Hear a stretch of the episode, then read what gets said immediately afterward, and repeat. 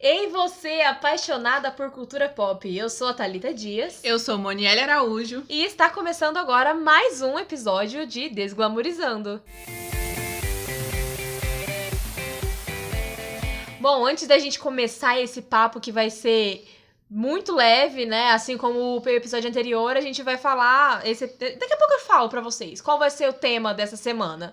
Mas antes de tudo, a gente quer que, né, dar alguns recadinhos e um deles é chamando vocês para poder uh, seguir a gente no nosso perfil pessoal e no perfil do nosso desse podcast que vocês estão ouvindo agora. Então, antes de tudo, né? Eu sou a Thalita Dias, então me sigam no Instagram, sair de ponto Thalita. Sair de você escreve dias ao contrário.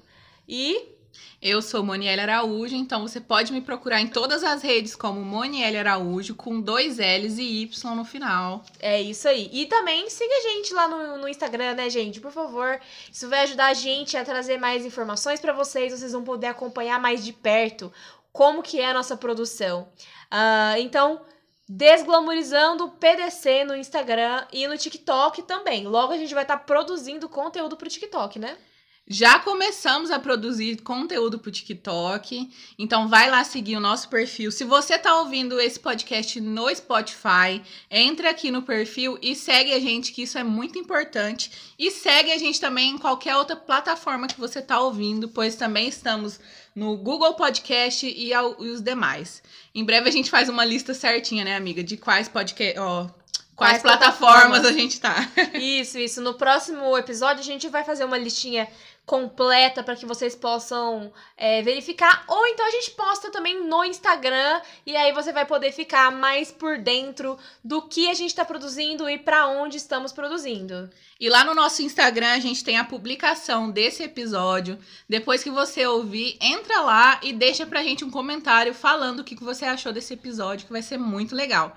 E aí, amiga, temos aqui uma informação nova que o nosso podcast não vai ser mais lançado às quintas-feiras, ele vai ser lançado sempre na sexta-feira. Isso é. Então, antes a gente tinha falado que ele sairia às quintas, agora são às sextas-feiras e é uma vez por mês a gente vai ter um episódio especial. A gente vai chamar assim, que é um episódio para poder falar das nossas queridas e amadas divas pop. Então, Fique sempre esperando, a gente vai falar uma vez por mês de diva pop, vamos ter assuntos aleatórios, um assunto pesado por mês também, como a gente teve no nosso primeiro episódio do, é, do, do, de apresentação, né, falando sobre o caso da Luísa Sonza. Se você, se você ainda não assistiu, vai lá o nosso primeiro episódio falando sobre o caso Luísa Sonza e você vai poder acompanhar um pouquinho mais dessa discussão.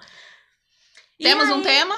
Temos um tema. E aí, esse tema de estreia, né? Como a gente disse que vamos ter uma vez no mês um assunto de diva pop, traremos hoje as nossas divas pop injustiçadas. O que são as divas pop injustiçadas, então, amiga? Ah, são aquelas divas que têm muito potencial, que têm uma voz maravilhosa, que traz um conceito e uma coerência uh, nas suas letras e produções e clipes uh, de uma forma magnífica, porém não foram tão reconhecidas e não tiveram uh, as visualizações, dizemos, diremos assim, que mereciam, de fato. Eu não poderia definir isso melhor. E aí, já vamos assim, chegando ali no nosso tema, mas ainda não.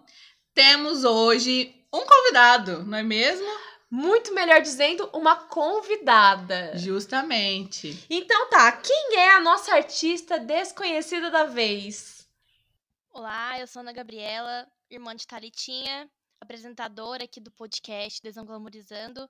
Meu arroba do Instagram é Ana, underline, GP Dias. Me sigam lá. Isso e aí. fala um pouquinho mais pra gente o que, que você faz da sua vida, antes da gente ir pro nosso tema. Bom, eu sou só uma pobre universitária, né, tadinha? sou é, cursando administração na UENG, de Frutal. Sou taurina, né, porque eu sou geração Z, eu tenho que falar meu signo, né, gente? Pelo amor de Deus. É, bom, eu acho que é isso. Eu não tenho muita coisa que eu faço na minha vida. Eu acho que eu só no patamar estudante por enquanto, mas já tá muito, já tá bom. Ah, e agora eu quero saber uma coisa, Ana.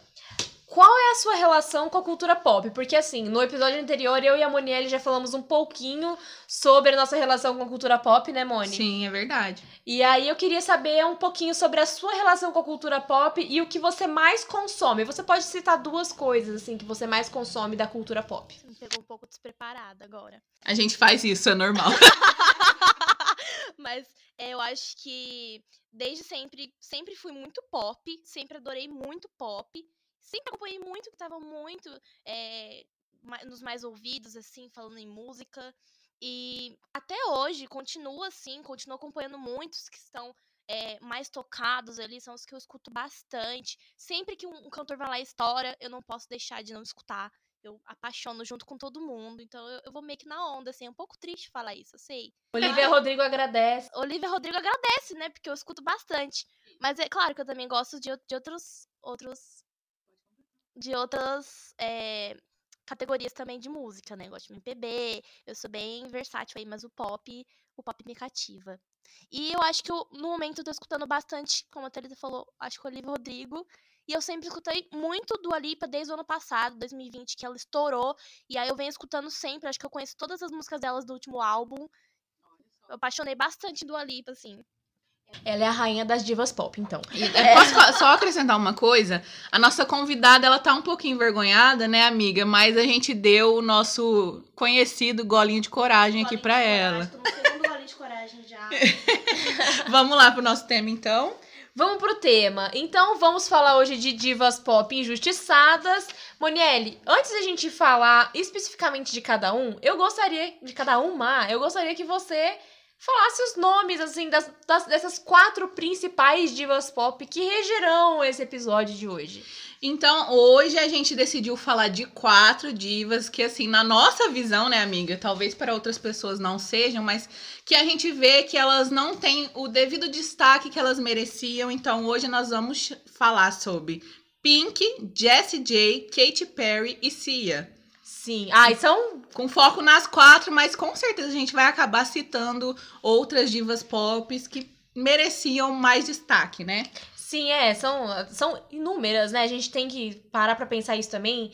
É óbvio que também a Pink, Jessie J, Katy Perry, Sia são ali a- a- as maiores dos anos 2000, vamos dizer assim, 2000, 2010, assim, elas é, são as maiores que não são tão maiores, obviamente, porque mereciam mais.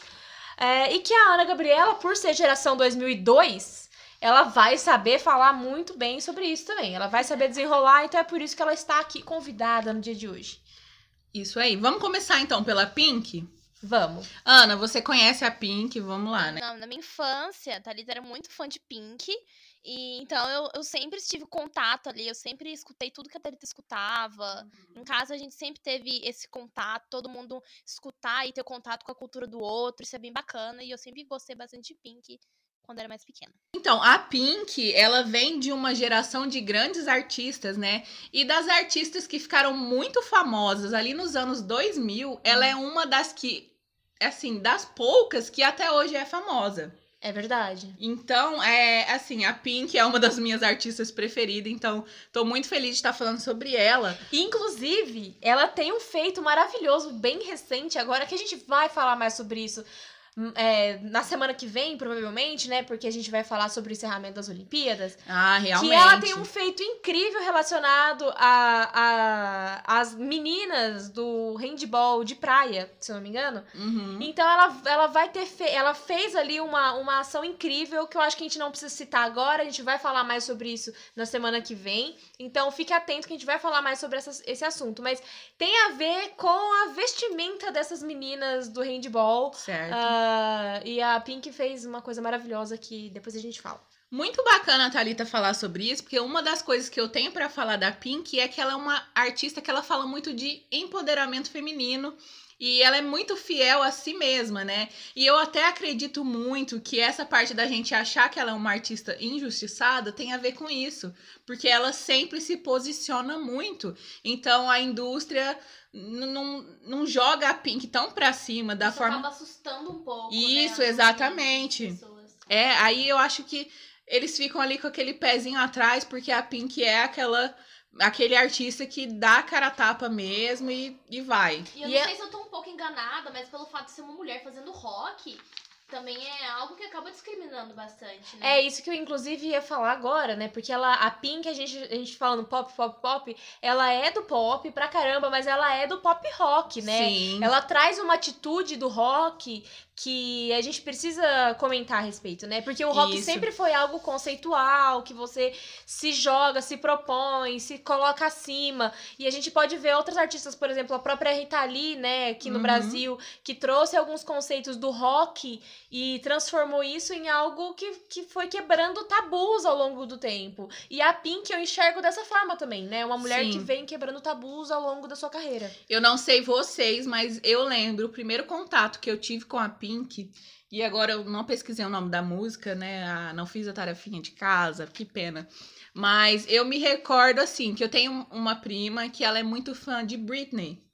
E aí ela fez, sabe aquele aquela tape ali que a gente fazia, aquele mix com as músicas que a gente gostava e tinha uma música da Pink e ali foi o meu primeiro contato. E ela tinha muita característica do rock mesmo, que é uma coisa que é muito em pauta na minha vida, então eu já me apaixonei por ela ali. Vocês se recordam assim quando vocês conheceram ela? Eu conheci, vou começar falando, depois a Ana Gabriela encerra falando sobre isso. Mas eu conheci a Pink ouvindo Soul Watch. Que eu não Hum, lembro. Já foi bem mais pra frente, então, é, né? foi bem mais pra frente. Eu não. Acho que ali em 2008, eu não, não tenho certeza. É, eu acho que foi por volta de 2008 que foi quando lançou o clipe e a música estourou assim pra caramba, né? E aí eu tive contato com ela e falei, velho, que mulher incrível, eu preciso ouvir mais. E aí eu me, eu me apaixonei, assim, e precisei ouvir mais e mais e mais. Mas você lembra de Moulin Rouge, né? Nossa! Que foi que ela lançou, né? Acho que foi um projeto da Cristina, na verdade. Foi Lady Marmalade, não é? Isso, isso mesmo. É o meu contato com a Pete, com a Pink, perdão. Com a Pete. Opa! Alô, Pete! Pete, outra diva maravilhosa, Né? O brasileira. meu contato com a Pink foi justamente por meio da Thalita, né? Porque ela teve essa fissura na Pink quando ela começou, ela começou a gostar bastante de Soul Watch. Ah, eu lembrei aqui. Então, é, aí ela foi escutando tanto que eu acabei escutando também. Então, foi a minha música também que eu tive mais contato So com ela. Watch. Eu acabei de encontrar aqui a música e a Thalita, que é melhor do inglês aqui, ela vai ler o nome, que é essa música Ah, aqui. Don't Let Me Get Me. Não, é Isso. isso aí. Don't E- Let Me Get Me. Então, a, a minha prima gostava muito dessa música, que tem uma pegada muito mais rock, e aí eu comecei a amar, e desde então eu acompanho sempre a carreira da Pink. E a Pink também entrega eras, né? Porque aquele álbum onde ela mostrou mais sobre o circo, gente, é um dos meus preferidos. Eu amo Pink. E aí, aí a gente traz aquela proposta sempre, né? Daquela mulher de atitude. E a gente também vê que em alguns momentos da, da Pink, você fala sobre, é, sobre isso dela trazer eras. Eu também percebo que tem alguns momentos, algumas fases dela em que ela traz uma pegada um pouco mais romântica. Uhum. E só que é sempre uma, um romance melodramático, né? Aquela questão do, do conceito da relação entre homem e mulher, muitas vezes e tal. Ela também passou por separações e voltas com Sim. o marido que ela tá até hoje. E esse cara, eu nem, eu nem sei o nome dele, assim. Eu só sei que ele tá sempre lá. Também não sei, eu dela. sei que ele tem alguma relação com o skate, não, não acompanhei muito ali o relacionamento dos dois, Uhum. mas eu sei que foi um relacionamento meio conturbado, igual você falou, de idas e voltas. E hoje ela é uma mãe incrível, né? Sim, inclusive ela tem uma filha que tem muitas questões ali de gênero, né? Tem um discurso da Pink, que eu não me lembro em qual premiação que é, mas eu acredito que é em algum, alguma da MTV que é incrível. E se a gente tiver como colocar um link ali pro pessoal ver lá no Instagram, a gente coloca, né? Porque Isso. agora eu não lembro em qual premiação que foi, mas era um discurso impecável, assim, falando sobre a relação aí da, da filha dela nessa situação da, da vestimenta, né? Uhum. que ela prefere se vestir com roupas masculinas e aí a gente acaba entrando em outras vertentes. Isso aí a gente tira também daquele conceito de que roupa não tem gênero, né? Justamente. E não importa qual roupa você vista, qual é o seu gênero, se você se sente confortável com essa roupa, você não tem que ficar tentando se encaixar em padrões, sabe? E foi uma coisa que também, assim, trazendo pra minha vida pessoal, é, sempre me- eu sempre tive uma relação muito forte com a forma que eu me visto. Tive uma época bizarra, assim, na minha vida. mas- mas- e a turma tá ligada. Mais do que qualquer outra pessoa. Mas, assim, por, por mais que eu tenha tido essa época bizarra da minha vida, né? De me vestir muito mal, assim, de achar que tava arrasando. quartos rosa. Rosa colorida. Colorida. já. Aquelas meias três quartos, assim, cheia de listras coloridas desconexas. Em cima da calça legging. Em cima. Pois e, pra completar, uma blusa xadrez, né? Nossa, não. Não, ela tinha uma boina de crochê. É, é, é exposição isso Meu aqui. Deus, é gente, exposed. olha, não julgue as pessoas. Vamos Então, deixar é, isso aí. Mas foi- nós somos melhor amiga e irmã, então a gente A pode. gente pode. Tudo bem, tudo bem. Tá rolando esse exposed aqui, eu tô me sentindo E meio- a hora que ela quiser me esculachar, ela vai, eu tenho Nossa, certeza. eu também. Faz Mas, mas tudo bem, assim, vamos, vamos voltar pro negócio de que É, roupa não verdade. tem gênero. E aí, é, a gente traz esse- essa questão, né, de que, como eu disse, sempre tive essa relação com roupa, e ao Uhum. longo da vida eu tenho isso, de, ah, não tem roupa de menina, roupa de menino pra mim. Se eu tô confortável com essa roupa, eu vou e, e uso, assim. Eu consumo muito brechó. Então eu vou no brechó e vejo, sei lá, uma camisa de botão com gola, não sei o que, eu vou lá e compro. Aí você vai ver a, a camisa é masculina.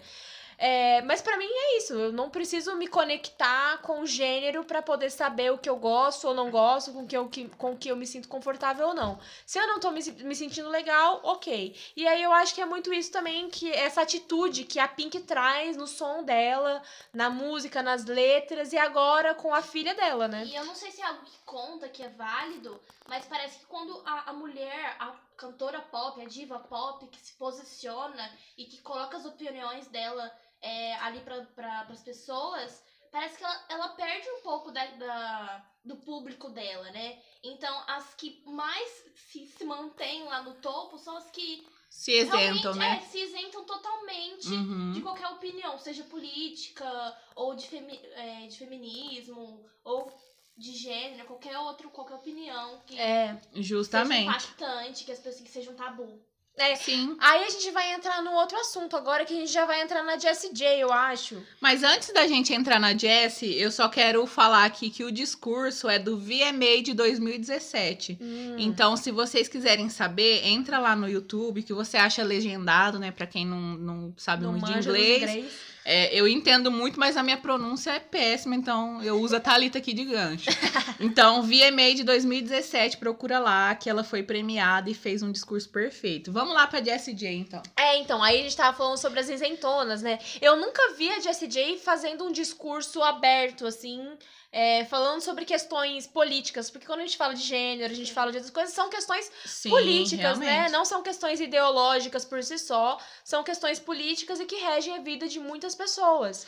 Aham, eu também nunca vi, mas assim, é. A Jessie J é ali a cantora da nossa amizade, né, amiga? É. Tanto Pink quanto Jessie J faz muito parte da, da, da época que a gente se tornou amigas, mas também nunca vi ela se posicionar dessa forma. Mas é que também depois daquela época ali onde a gente consumia muito a Jessie, eu parei de acompanhar a carreira dela. É. Mas não significa que ela não tenha feito coisas incríveis. É, além de possuir uma voz extremamente potente, já foi comentado por muitas pessoas, inclusive, né, no mundo da Ela música. tem uma voz bem diferente. O alcance vocal dela é incrível. E aí eu tenho aqui anotado algumas coisas pra falar. E aí as meninas vão completando. Isso. É, A Monita com a ficha técnica de todo mundo. eu me preparei mais ou menos, é que eu não sabia de quando era o discurso, mas aqui nesse podcast é assim, a gente faz na hora. É, quem sabe faz ao vivo, como diria o nosso querido amigo Faustão. Alô, Que é amigo do pai da Thalita, hein? Não é amigo, não é amigo, não. É mais ou menos, eles trabalharam juntos. Já trabalharam juntos. Então, é, tem algumas informações aqui. Hum. Jessie J teve a melhor música de 2014, que foi ali aquele feat com Nick Minaj e Ariana Grande, que Bang foi Bang. Bang Bang. Foi. Então, que- que- vocês lembram dessa música? Vamos assim, vamos bater um papo. Bang, bang into the room.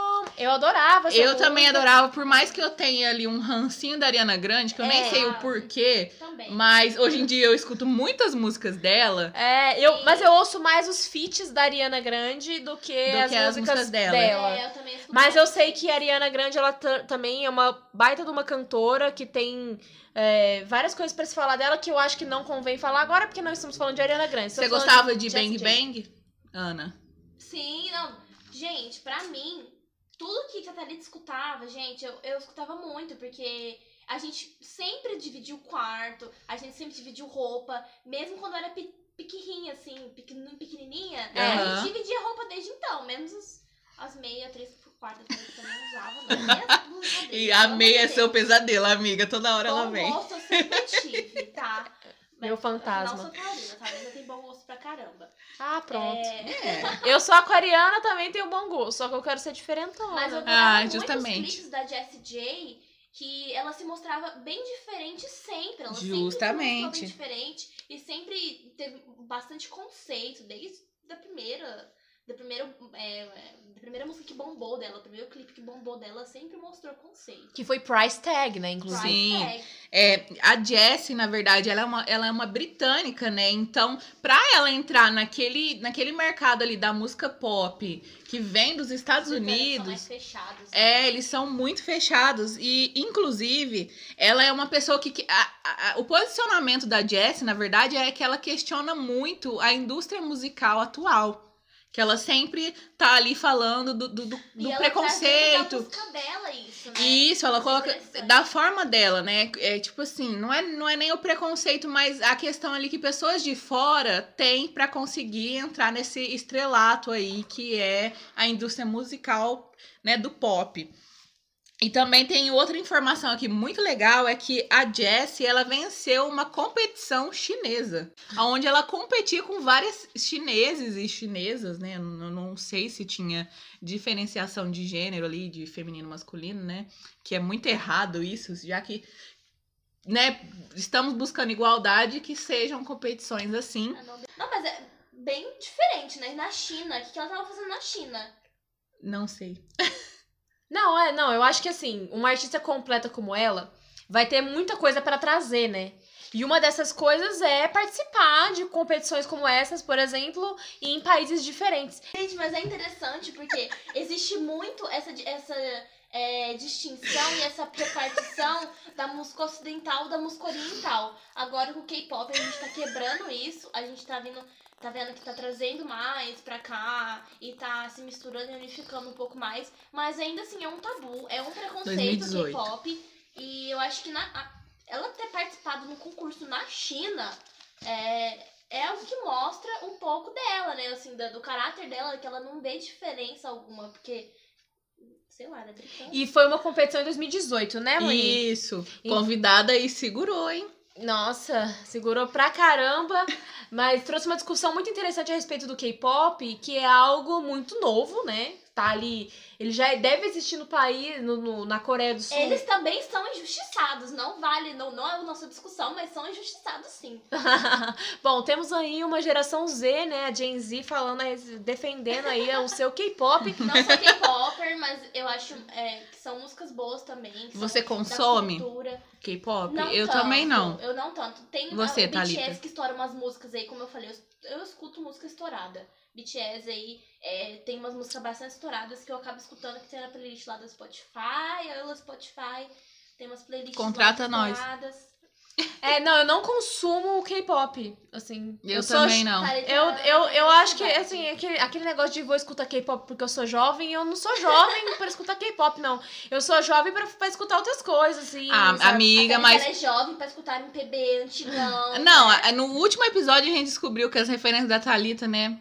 São coisas mais antigas. Mas, É. amiga, a, a Thalita deu uma aus- ausentadinha aqui, gente, porque ela foi buscar o golinho de coragem. Fui. E aí ela acabou não participando de uma parte que eu falei que a Jessie, ela questiona muito a indústria musical. É verdade. E aí eu acho que você pode dar sua opinião sobre isso pra gente, porque eu já falei, a Ana também já comentou. O que, que você pode comentar aí pra gente? É, então, eu acho que essa, par essa, é, essa participação mesmo dela nesse programa chinês já mostra esse posicionamento dela, né? Uhum. Porque se a gente for parar pra analisar, tipo, qual é a produção, qual é o produto, é, os produtos que mais bombam no mercado, né? Que são normalmente produtos é, estadunidenses e britânicos. Uhum. E aí a gente sai desse universo e corre e, e vai parar na China, que é um país gigantesco, que produz tudo para o mundo inteiro. As tecnologias mais avançadas são produzidas na China e no Japão, então são os países que estão mais próximos ali.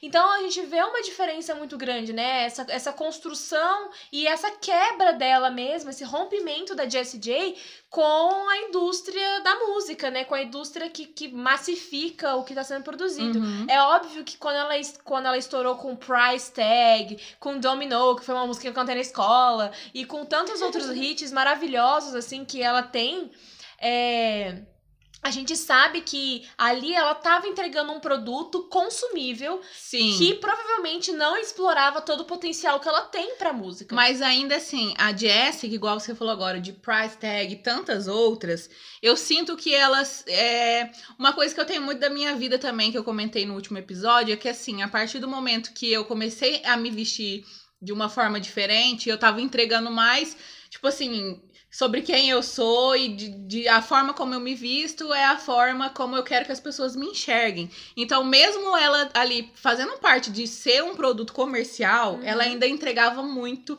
na vestimenta, na forma que ela se posicionava, nos clipes, né? E aí, aí tem essa quebra, porque apesar de ser muito pop ali para as pessoas gostarem, ela também entregava o dela, né? Quem ela era. Sim. E isso é uma coisa que ela sempre foi criticada.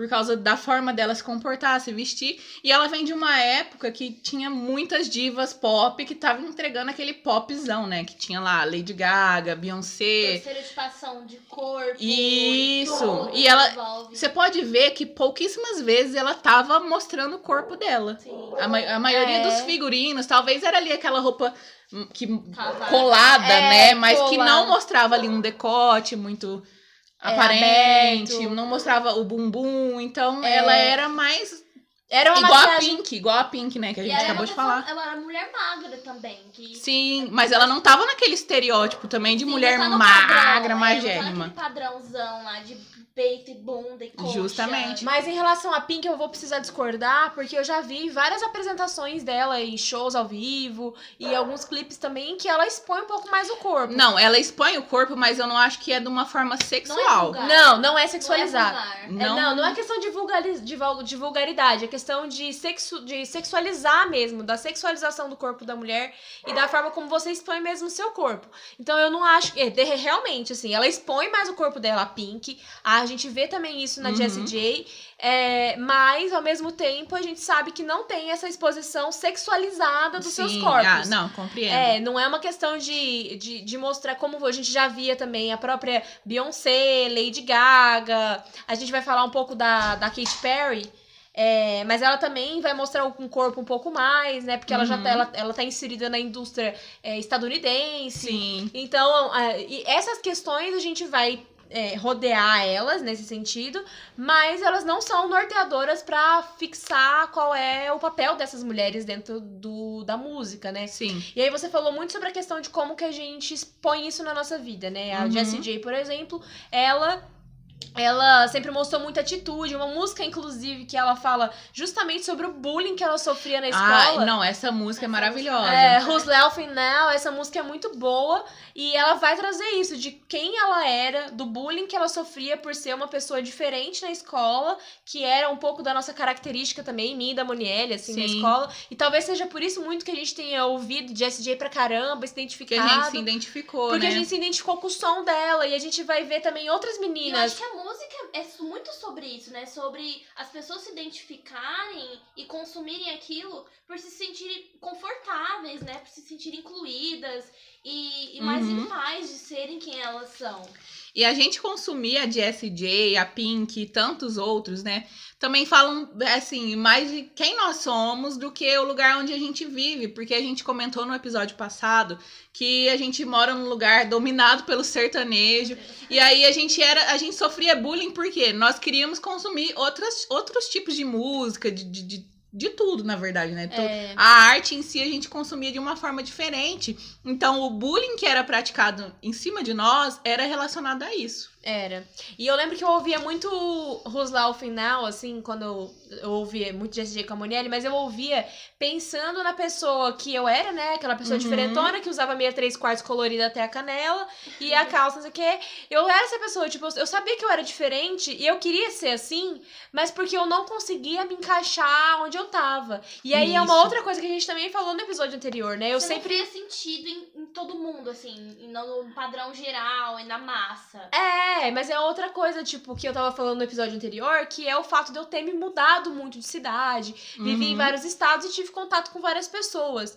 Então eu não via necessidade de me encaixar num padrão porque eu não conseguia me sentir parte de um padrão específico. Certo. Então é isso que, nun, que, que sempre norteou a minha vida, por isso que eu me identifiquei muito com Jessie J e por isso que eu acho que ela é sim uma artista pop Injustiçada. injustiçada.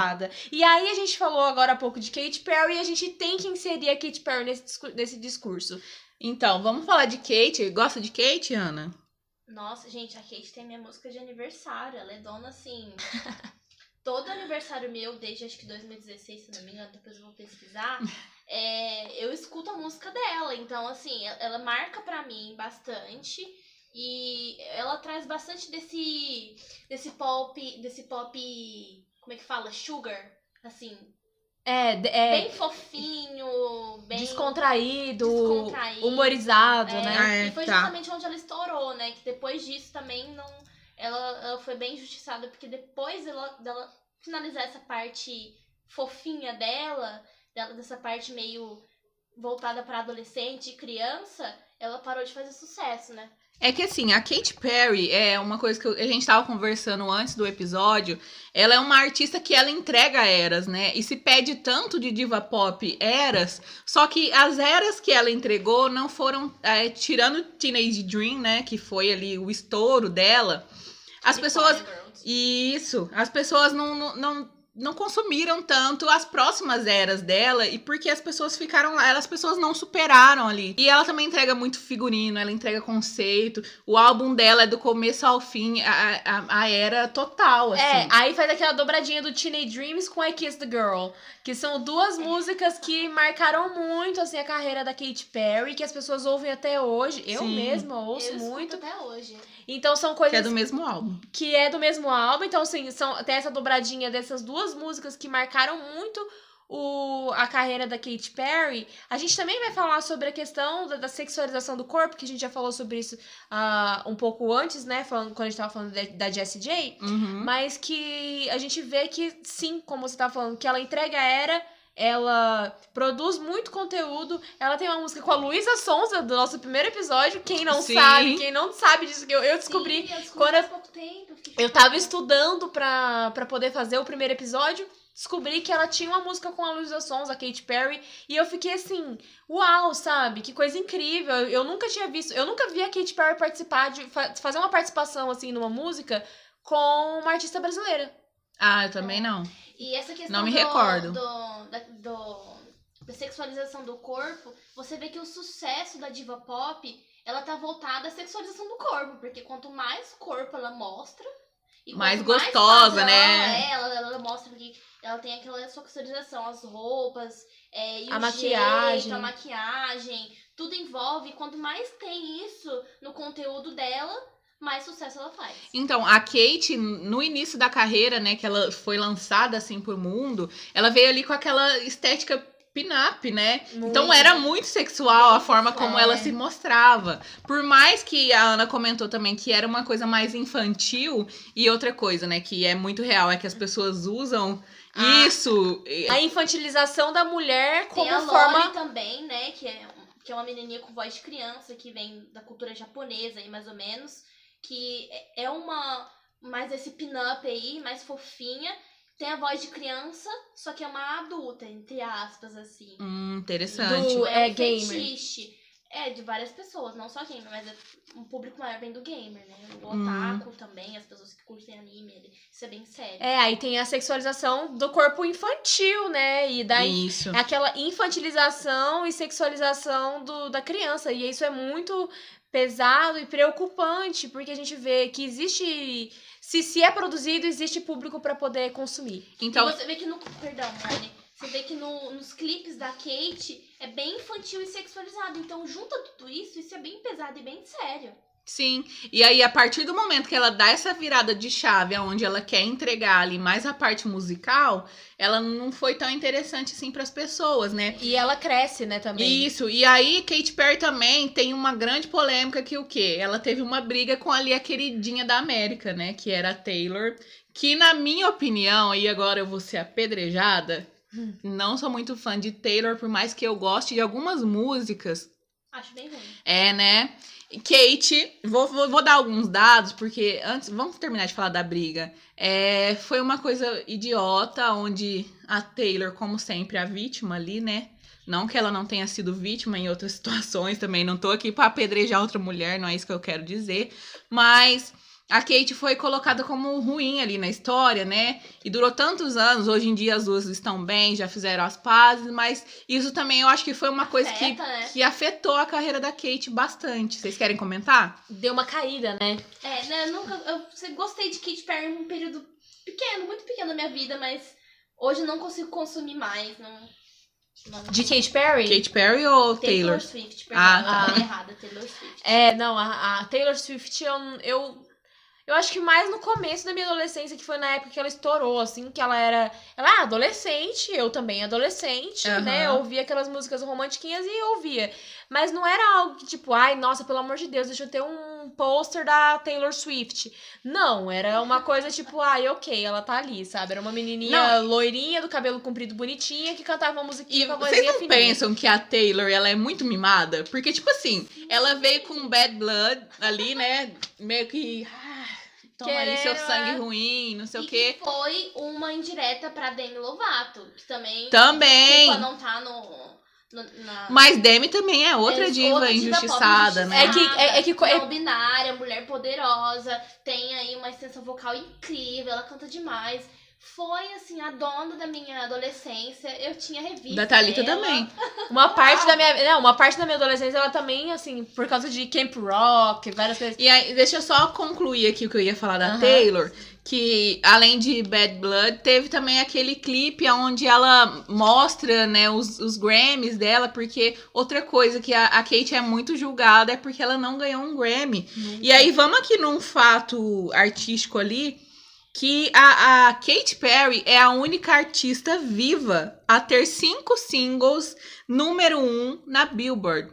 Num único álbum. Então, assim, Não, ela. é, é A, a Kate realmente é muito injustiçada, porque ter um álbum número um ali na Billboard com cinco singles em primeiro lugar, vê que ela tem história, né? justamente. E por ser a primeira artista, a gente já tem outras aí que também são divas maiores, vamos dizer, tipo Beyoncé e Lady Gaga, que não alcançaram a mesma marca, né? Justamente. E, A- e- alcançaram de outras formas, mas não igual a ela, de um único álbum, hoje. né? é, É. porque em um único álbum é muito difícil, né? É, demais. Você E ainda mais naquela. É porque essa época que vem aí, Jessie J, Katy Perry, Lady Gaga, a Beyoncé já vem ali da, mais da época da Pink, né? Mas é uma época que tinha muita gente estourando, então era muito difícil. Foi muito concorrido, né? Muito, demais. era muita gente boa também, que mostrava conceito, mas que também tinha toda essa questão do padrão que entra, que é Uhum. importante pra fazer o sucesso. É, não, mas nessa época mesmo que essas meninas todas estouraram, a gente tá falando delas aqui, a gente tem que falar, lembrar também que as discussões, as pautas. é, as pautas políticas, elas não eram tão faladas, né? Tanto que a gente vê ali É, um rompimento logo depois, assim, depois de um tempo, depois de 2010, assim, a gente vê o rompimento da Beyoncé com o mundo da música também de uma forma muito difícil, que todo mundo falou assim, nossa, mas a Beyoncé não era branca, sabe? uhum. E aí, Sim, ela por- tinha um porque ela- branco, porque né? ela lançou padrão. ela lançou Formation, não é questão disso, de que ela lançou, que, de que era muito padrão ou coisa assim, é porque as pessoas não enxergavam. Quando ela lançou Single Ladies, por exemplo, Uhum. era um conteúdo que todo mundo consumia e que ninguém enxergava, assim, entre aspas, né? Todo mundo via que ela era uma mulher preta, óbvio, mas mas só pra eu finalizar, né? A gente Aham. vê que a Beyoncé, ela nunca tinha recebido um Grammy por si só, ela recebia sempre Grammys por música preta, tipo, sabe? Era específico dentro de uma Entendo, dentro aham. de uma categoria e não por tanto que quando a, ela teve um- uma acho que foi Grammy mesmo que ela ela ela ela tava tava meio que acirrado entre ela e a Adele. E aí a Uhum. Adele levou o Grammy. E aí a Adele subiu no palco e falou: esse Grammy não era meu, esse Grammy era da Beyoncé e tal. Tipo, ela falou abertamente, assim, sobre isso. Aham. Mas pela categoria, né? De melhor cantora do ano. Era alguma coisa assim, melhor música, enfim, não lembro. Eu acho que era melhor cantora mesmo. Mas é, Aham. são essas questões, assim, que, que a gente vai tentar trazer e, verifi e ver que existe, existem essas diferenças de qual era o conceito antes, até mesmo da Katy Perry, do que ela Uhum. produzia, e do que ela começou a produzir depois que ela teve esse rompimento com aquele conceito pin-up, com aquele conceito sexualizado demais do corpo da mulher. E vale destacar também que o Grammy ele não tem nada a ver com o sucesso da cantora. O que o público, a- o que agrada do público não é o que agrada os, O- os, Os jurados os ali. jurados Que lá. Geralmente são homens, ve- é, né, homens, Homens mais brancos, velhos, gordos. brancos. E, enfim, já que a gente citou Tudo Beyoncé. Beyoncé é uma diva master, né? A gente não pode falar que ela é injustiçada, que É. ela já foi muito injustiçada, mas tem ali seu reconhecimento de quem já ganhou Grammys, né?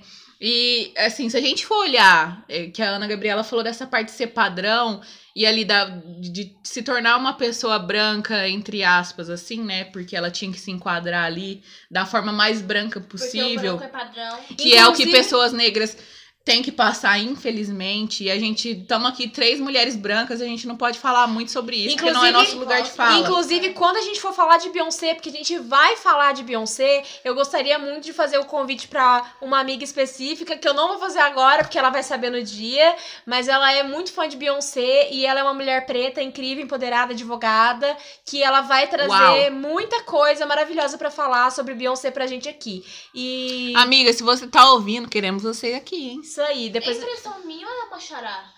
Não, não é uma chará. Não é uma xará? Ih, mas deixa eu concluir meu pensamento, que elas estão Conclua. me cortando, gente. Conclua. Olha só isso. Desculpa. Mas, é, então, ali nos anos 2000, até ali onde você falou que teve essa quebra da Beyoncé, ela tinha ali o cabelo mais loiro, né? Mais alisado. alisado. Então, é, é assim, a gente realmente vê isso. Depois ela já veio. Pá. Ela trouxe Formation e Não, entregou ela é maravilhosa. tudo e, e mais um pouco, assim. Mas assim, a gente vê também que a, que a Beyoncé, ela nunca escondeu. Óbvio que a gente tá fugindo um pouquinho do assunto. Aham. Mas falando só, só pra finalizar, assim, esse assunto, a Beyoncé nunca Tá. deixou de trazer o conceito. é, o conceito não, não. A verdade, assim, né? De que, do que é ser uma pessoa preta na sociedade. Uhum. Do amor preto, né? Que, é pessoa, que são as pessoas pretas que se amam e que, e que, e que trocam momentos e, da- das suas vidas, assim. Isso é muito importante. E, e na questão de empoderamento mesmo. Mas, obviamente, que eu não tô nem no meu lugar de fala aqui. É, então, quando a gente for falar de Beyoncé, a gente vai trazer pessoas especializadas. Que tem no propriedade pra falar. e que vão poder falar muito melhor que a gente, vão poder discutir melhor o assunto.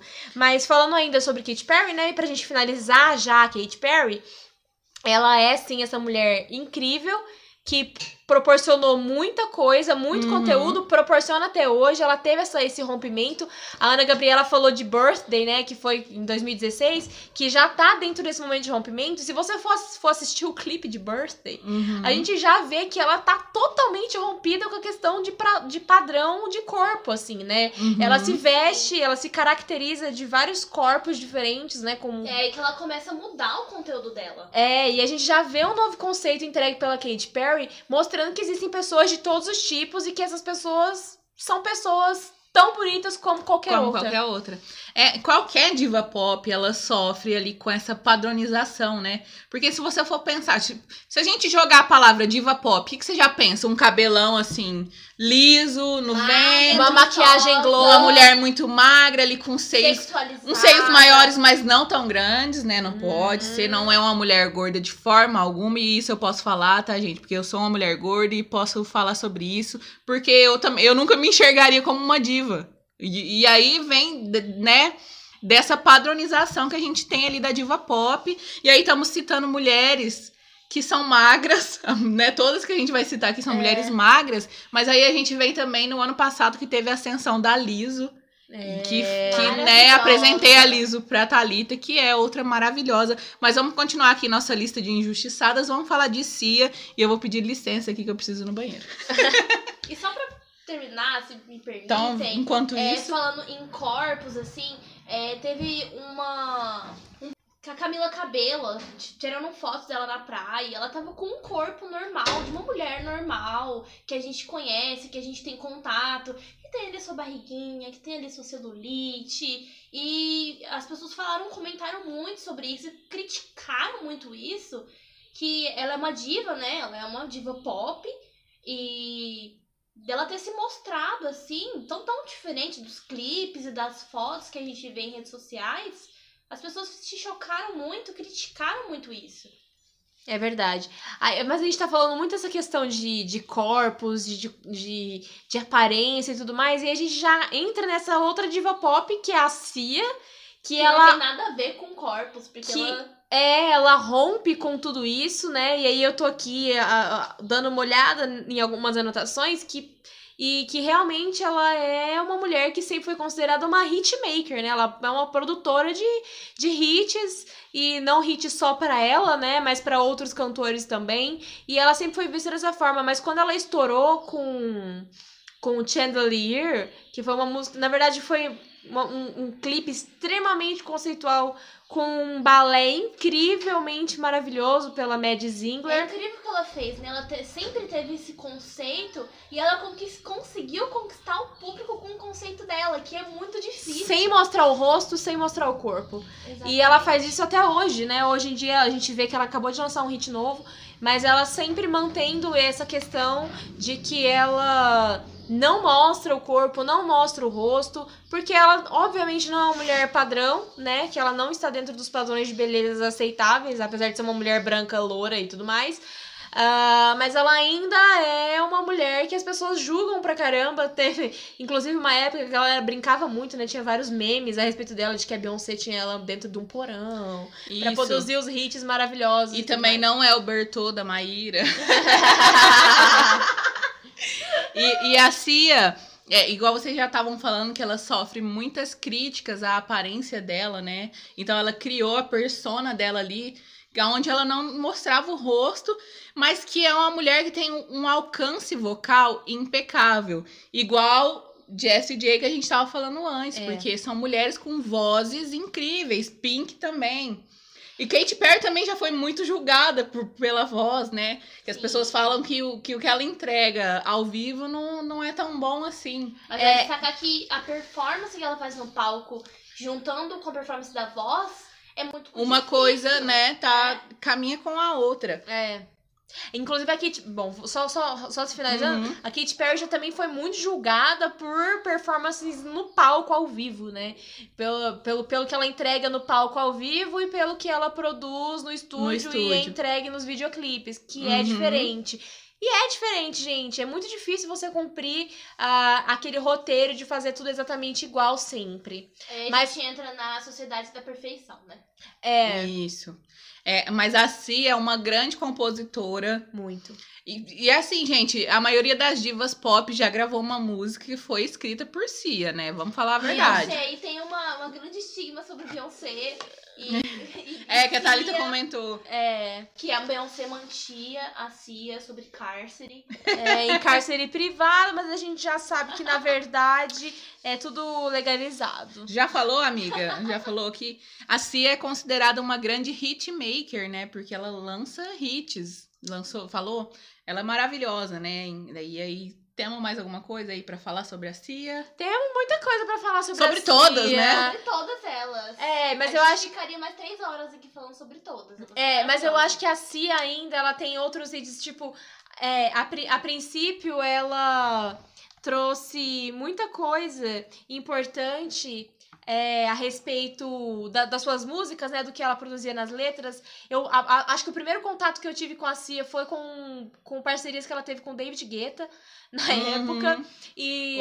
É, também. É, Titanium, né? Que ela. Uhum. A gente por, por, percebia a extensão vocal incrível e todo mundo tentava reproduzir aquilo. Mas Cia, é, a, o primeiro contato, talvez, que a gente teve mais óbvio foi nessa época, né? Mas ela já, já tava ali no mundo pop há muito tempo. Há muito Sim. tempo. E ela traz tudo isso de questão de não.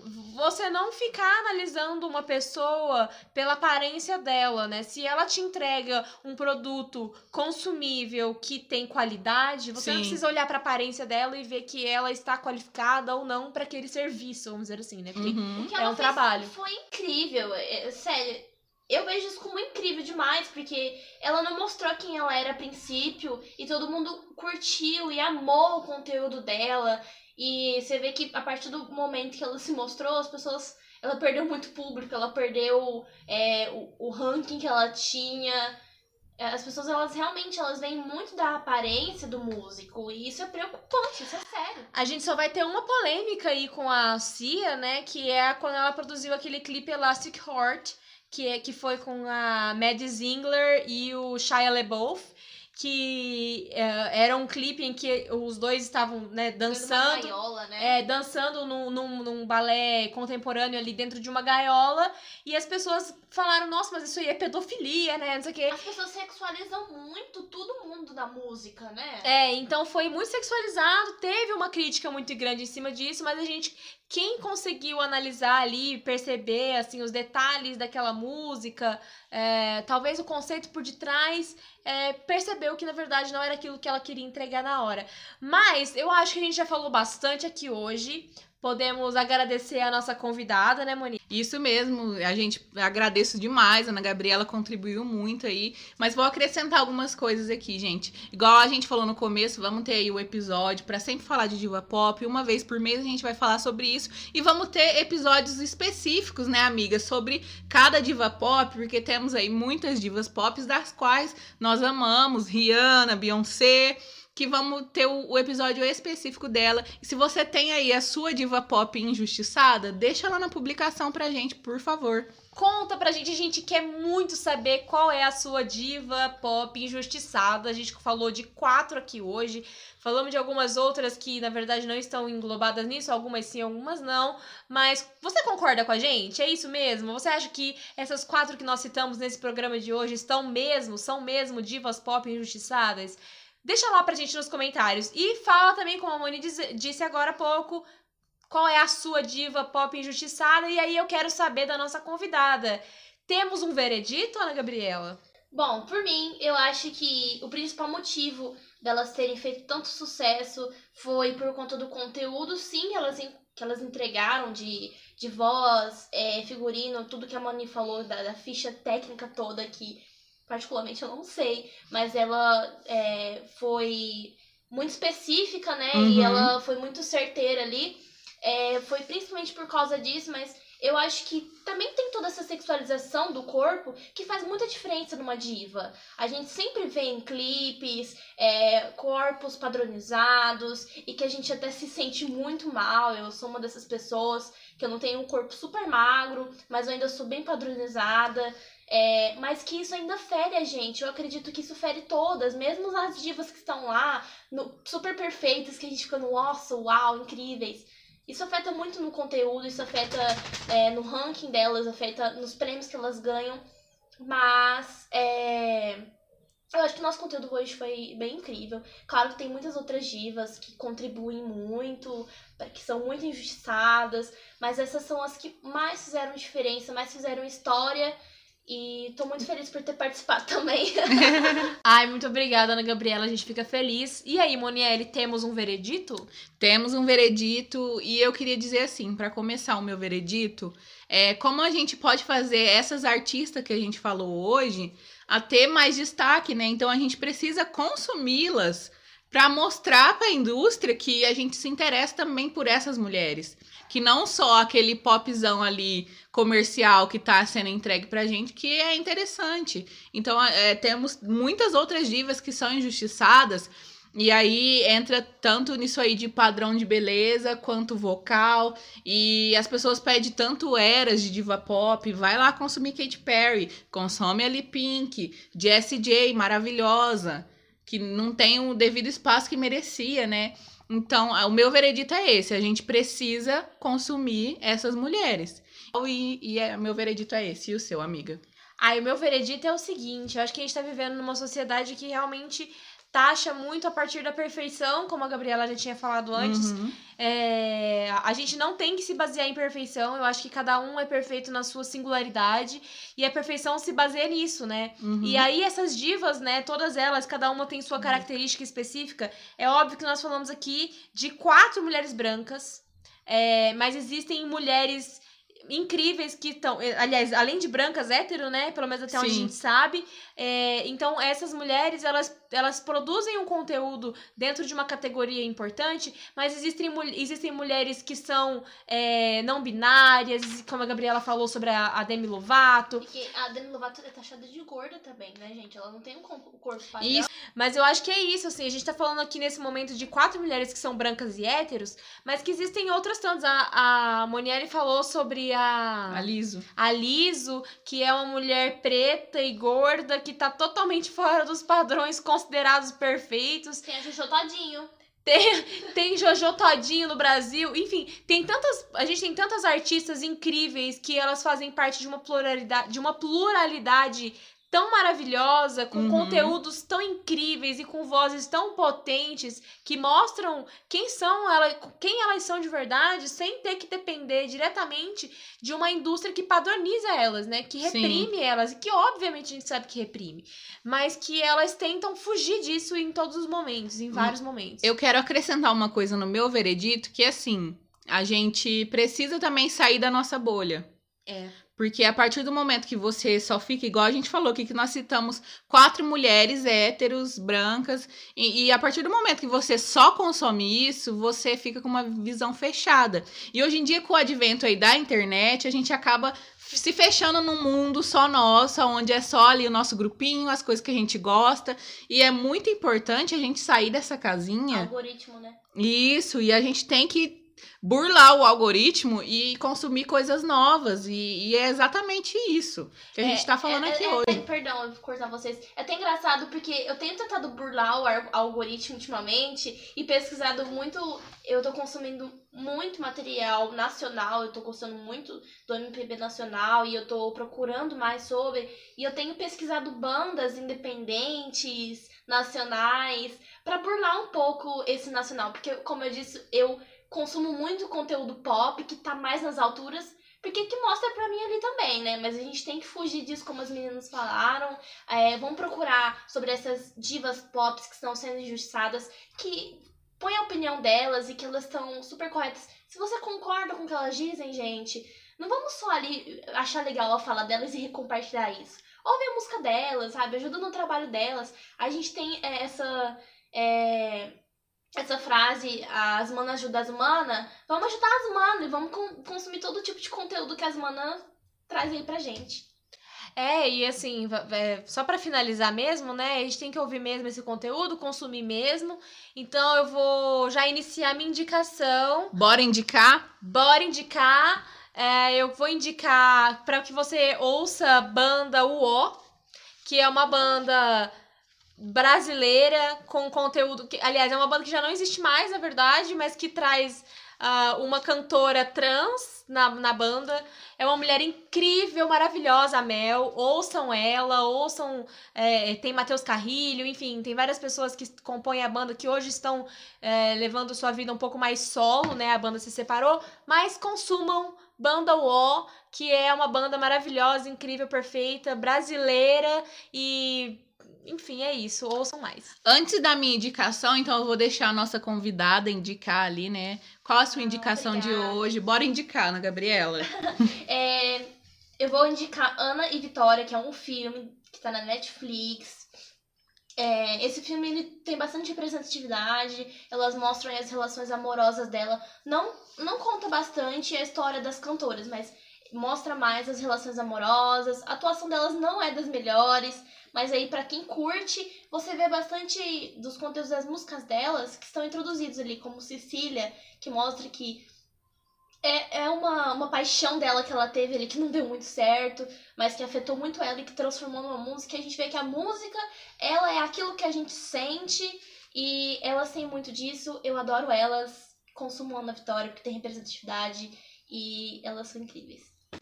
Tá, então eu vou indicar hoje o documentário em formato de série ali da Anitta. Sei que a Anitta não é uma diva injustiçada, talvez não lá fora, mas aqui no Brasil ela é muito injustiçada em diversas questões, né? Porque é uma mulher que se, se posiciona, que não tá nem aí, que mostra a bunda mesmo, e, e é muito julgada, né? Então eu vou indicar o Anitta Made in Honório Vão lá assistir, porque eu tinha muito rancinho, assim, da Anitta, mas a partir do momento que eu assisti isso aqui, eu comecei a entender ela mais como pessoa. Eu sei que teve uma polêmica ali, que ela destratou uma senhora de idade, assim, ficou meio subentendido ali essa situação, mas eu ainda acho muito válido pra gente conhecer esse lado empresário da Anitta, que ela assumiu ali a carreira dela e falou: eu vou ser uma pessoa de sucesso, eu vou ser uma diva pop mundial e, e o, o, que eu tiver que fazer, eu vou fazer. Ela é muito inteligente, né? Sim, extremamente inteligente.